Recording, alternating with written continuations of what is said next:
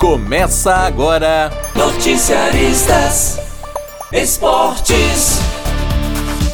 Olá, ouvinte. Seja muito bem-vindo a mais uma edição do podcast Noticiaristas Esportes. Como vocês sabem, aqui apresentamos semanalmente todas as novidades dos campeonatos estaduais de São Paulo e do Rio de Janeiro. Noticiaristas Campeonato Carioca. A primeira rodada da Taça Rio começou na sexta, com dois jogos. Bangu 1, Portuguesa do Rio 0. Volta Redonda 1, Macaé 0. Agora vamos às notícias dos jogos desse final de semana, começando com a Cabo Friense e Flamengo. Depois de ter conquistado seu terceiro título esse ano, o Flamengo voltou a campo pela primeira rodada do Grupo A da Taça Rio e goleou a Cabo Friense pelo placar de 4 a 1, com três gols do Gabigol e um do Michael. Com esses três gols, o Gabigol passa a ser o artilheiro isolado do novo Maracanã, com 33 gols, três a mais que o atacante Fred, ex-fluminense. O Flamengo no primeiro tempo teve dificuldades para organizar o time, com apenas dois titulares em campo, sofreu com as bolas longas do rival. O Flamengo abriu o placar aos 12 minutos do primeiro tempo com o atacante Michael, mas logo aos 23 minutos a Cabo Friense empata com o meia gama.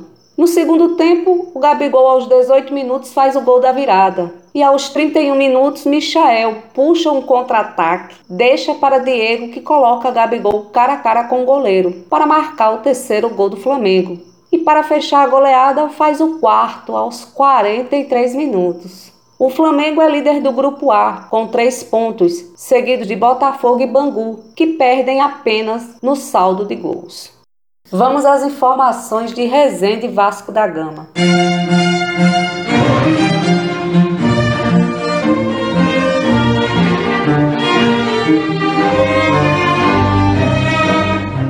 No estádio Raulino de Oliveira, em Volta Redonda, o Resende recebeu o Vasco da Gama pelo Grupo B da Taça Rio.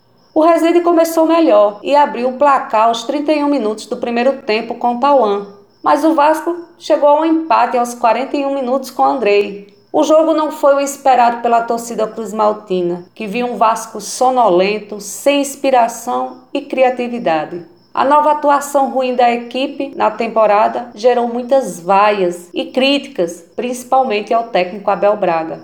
Fred Guarim fez sua estreia e foi ovacionado pelos torcedores. Ele entrou em campo na volta do intervalo e iniciou com bons passes e lançamentos, mas caiu de rendimento e sentiu a falta de ritmo de jogo.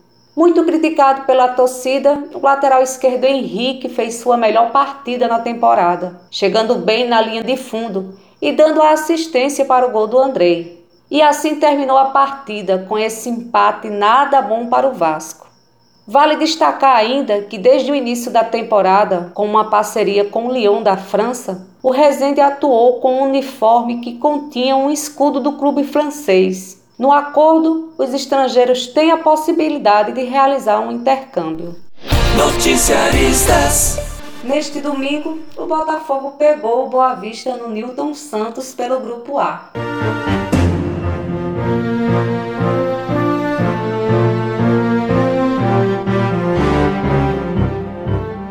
um jogo marcado pelas homenagens ao gerente de futebol do Botafogo, o ex-técnico Valdir Espinosa, que faleceu no último dia 27 de fevereiro, em decorrência de complicações em uma cirurgia no abdômen. O Alvinegro saiu na frente aos 24 minutos do primeiro tempo. Alex Santana soltou a bomba e acertou o ângulo, marcando um verdadeiro golaço. O Botafogo desperdiçou várias chances, ainda no primeiro tempo. Bruno Nazário teve três sequências aos 30 minutos, mas parou no goleiro Clever do Boa Vista.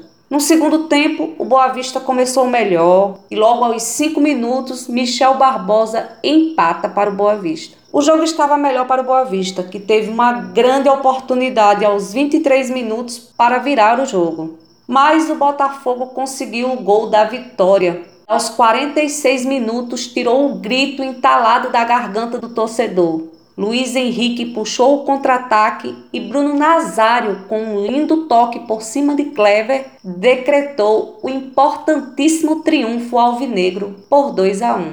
O próximo jogo do Botafogo será no próximo sábado, o clássico contra o Flamengo. Agora vamos às informações do duelo entre tricolores no Maracanã.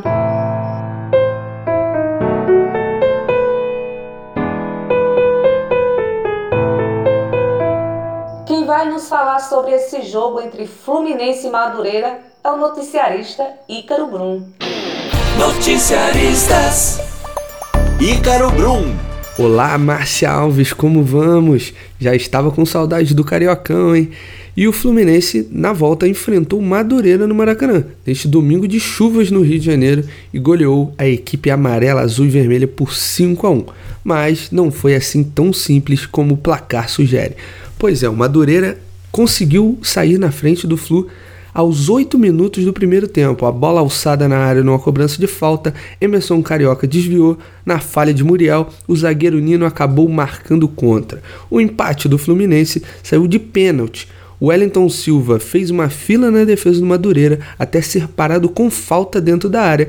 O Evanilson cobrou no meio e empatou para o tricolor. Logo após o empate, o Flu foi buscar a virada com um presente da defesa do Madureira, entregando a bola nos pés de Marcos Paulo, que com tranquilidade colocou nas redes. Ainda no primeiro tempo, o trio de ataque mais uma vez participando, Wellington Silva encontrou um lindo passe para o Marcos Paulo e o camisa 11 quase marca de cobertura, mas o Evanilson completa a jogada para não deixar dúvidas e o juiz apita para anunciar o intervalo. Assim que começou o segundo tempo, o Fluminense já foi atacando de novo a equipe do Madureira e logo em seguida teve mais gol de Marcos Paulo, que desarmou o defensor do Madureira no campo adversário e saiu cara a cara com o goleiro para marcar novamente. Fluminense 4, Madureira 1. Surtiu efeito a entrada do garoto Miguel no lugar do Yuri e aos 46 do segundo tempo o Hudson tocou a bola para o Miguel. O Hudson saiu em velocidade em direção à área. O garoto de 16 anos com muita personalidade fez um lindo passe para o Hudson dentro da área marcar um belo gol. Tarde iluminada para as crias de Xerém. Com esse resultado, o Fluminense segue liderando o placar geral do Carioca se continuar assim, e mesmo se não vencer a Taça Rio, fará a final do Carioca contra o Flamengo. O Flu volta a jogar no Carioca no próximo domingo contra o Resende, também no Maracanã. E essas foram as informações do Fluminense. Volto com você, Márcia Alves. Muito obrigado, Ícaro. E essas foram as informações do Campeonato Carioca. Agora vem aí as novidades do Campeonato Paulista. Noticiaristas Campeonato Paulista. Quem abriu a oitava rodada do Paulistão foi o Corinthians, que recebeu o Santo André na última quarta-feira. Quem nos conta sobre o jogo é a noticiarista Carol Borgetti. É com você, Carol. Noticiaristas Carol Borgetti.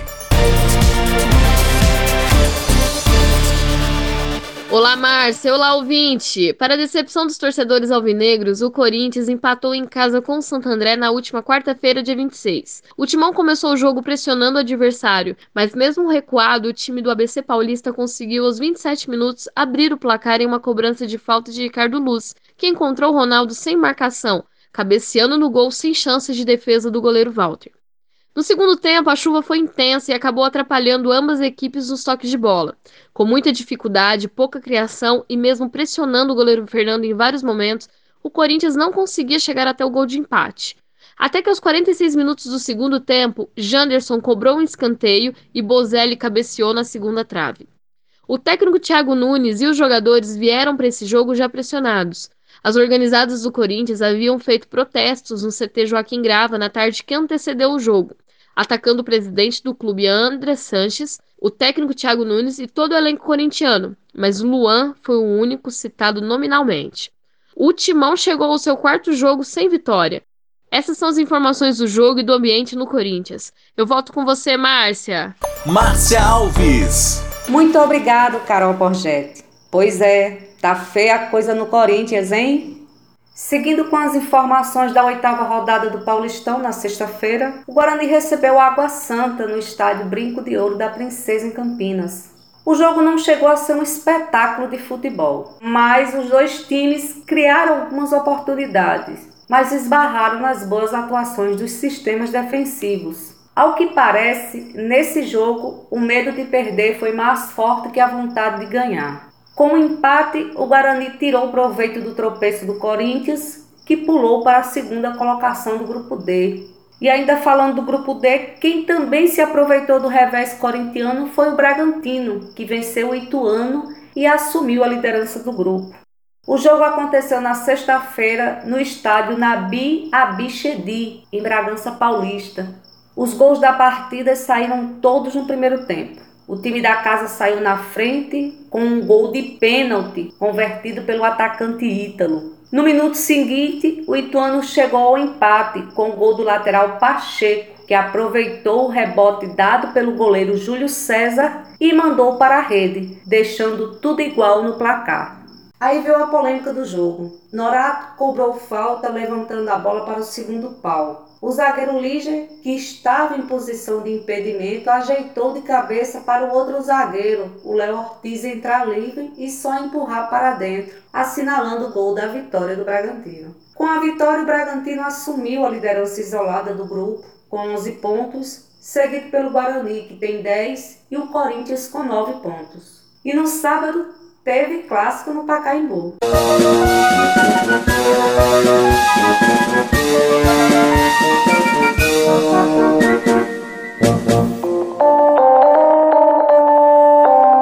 O tricolor paulista começou o jogo em altíssima velocidade e encurralando o time da Ponte Preta em seu campo de defesa.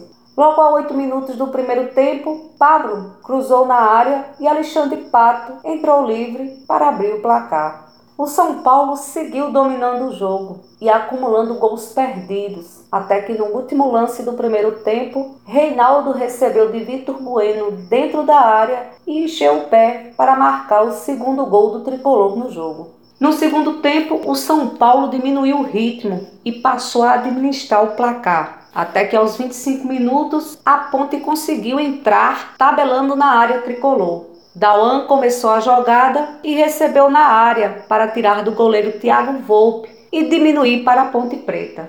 Mas foi só. Final de jogo, São Paulo líder do grupo C2, Ponte Preta 1. E assim encerramos mais um podcast Noticiaristas Esportes. Toda semana temos um encontro marcado nas plataformas de áudio por streaming e no site noticiaristas.com.br. Um grande abraço para você que nos acompanha e até semana que vem. Você ouviu Noticiaristas Esportes.